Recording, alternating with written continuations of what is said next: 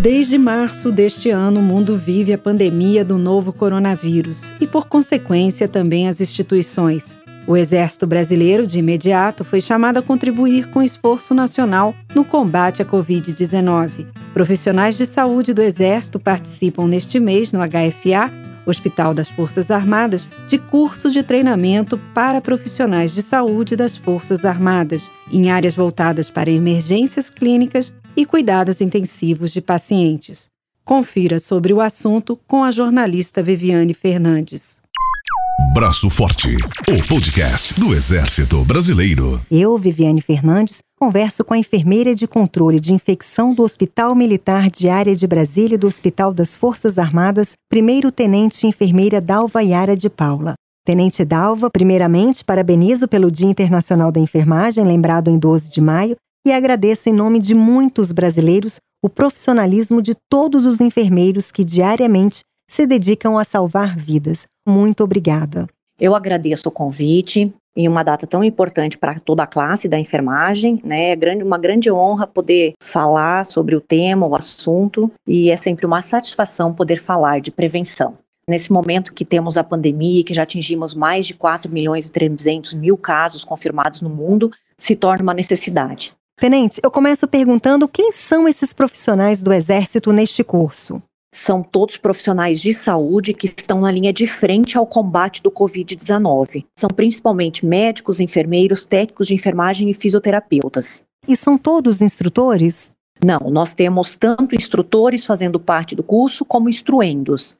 E aí todos eles são dessas categorias profissionais das quais eu mencionei anteriormente. Esse curso ele já se iniciou e como é que ele funciona?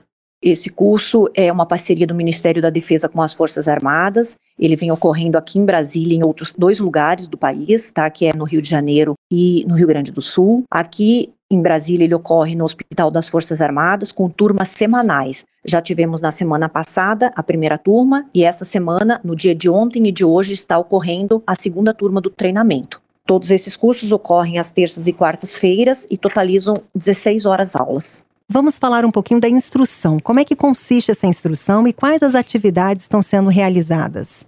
São várias disciplinas que estão sendo ministradas, como a que eu tenho dado, que é sobre proteção individual e coletiva e o uso do equipamento de proteção individual, onde além de eu falar um pouquinho sobre cada equipamento, a gente também passa toda a sequência de paramentação e desparamentação e a necessidade de fazer isso dentro da técnica. Além de disciplinas como o treinamento de arritmias e tratamentos para a COVID, práticas e manejo de ventilação mecânica, módulos básicos do suporte intensivo. Isso é utilizado em laboratórios de simulação e a prática em si, os aparelhos em si que a gente tem para poder estar tá passando isso para os profissionais. Neste momento de pandemia, qual é a importância desse tipo de treinamento?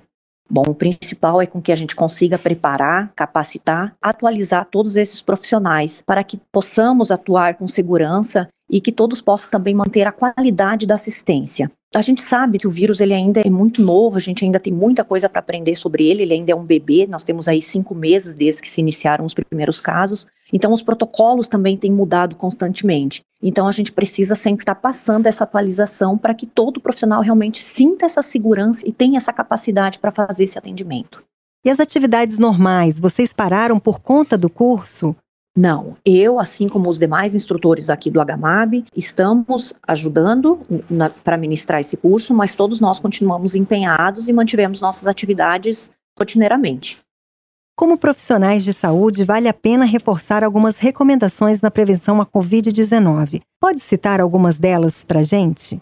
Claro, é um prazer poder falar disso. Então, eu gostaria de falar um pouquinho sobre as formas de transmissão do Covid e o porquê que esse vírus tem disseminado tão rápido no mundo.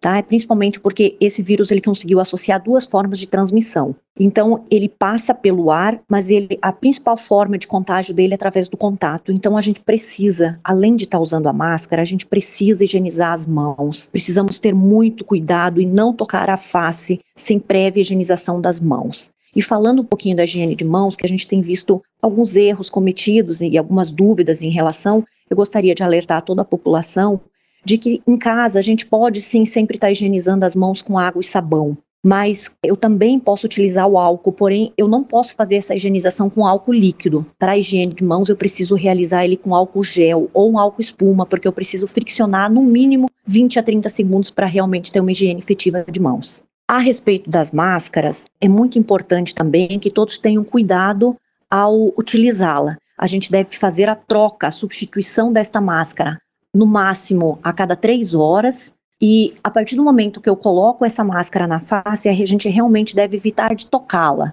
Tá? Sempre que a gente precisar manusear ou encostar na máscara, eu preciso novamente higienizar as mãos nessa sequência. Então, a cada três horas, eu preciso retirar essa máscara e substituí-la por uma máscara limpa. Se eu estiver em um local onde eu não posso imediatamente colocá-la no local para, posterior lavagem, devemos carregar conosco um saco plástico para colocá-la no saco plástico para podermos levar para casa com segurança até que ela possa ser higienizada da forma adequada. A senhora poderia também dar alguma dica para a higienização dessas máscaras?